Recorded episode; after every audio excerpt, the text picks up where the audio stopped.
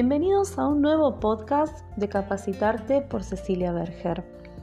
En esta oportunidad te quiero hablar de un tema que es muy importante, sobre todo en la vida adolescente, pero que puede atravesarnos en cualquier etapa de la vida.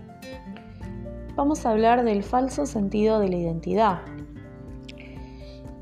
¿Y qué queremos significar cuando hablamos del falso sentido de la identidad?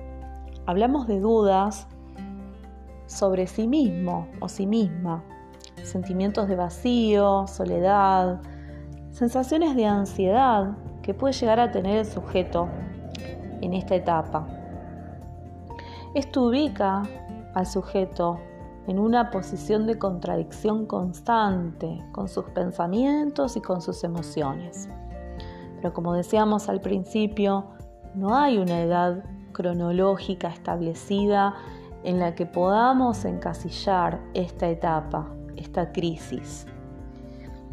Si conocemos a alguien que está atravesando por estas características, por estos síntomas, entonces, ¿qué podemos hacer? ¿Cómo podemos ayudarlo? ¿no? La pregunta es, ¿intento entender, intento comprender a este otro? ¿Intento entenderme a mí mismo si soy yo el que lo está viviendo o acompaño. ¿Sí? ¿Desde dónde acompaño? ¿Desde dónde me acompaño? Hay algunos puntos que son importantes destacar. Es el afecto, es la aceptación, la no resistencia, la autoestima, las palabras de afirmación, todos estos puntos son muy importantes para poder acompañar. Este momento es un momento cargado de tensión.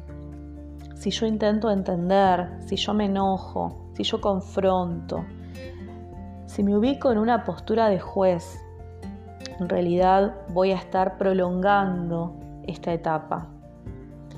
Si yo acompaño desde el afecto y desde la aceptación, voy a brindar la salida mucho más pronto, mucho más rápida, mucho más asertiva, tanto hacia el otro que acompaño o hacia mí mismo.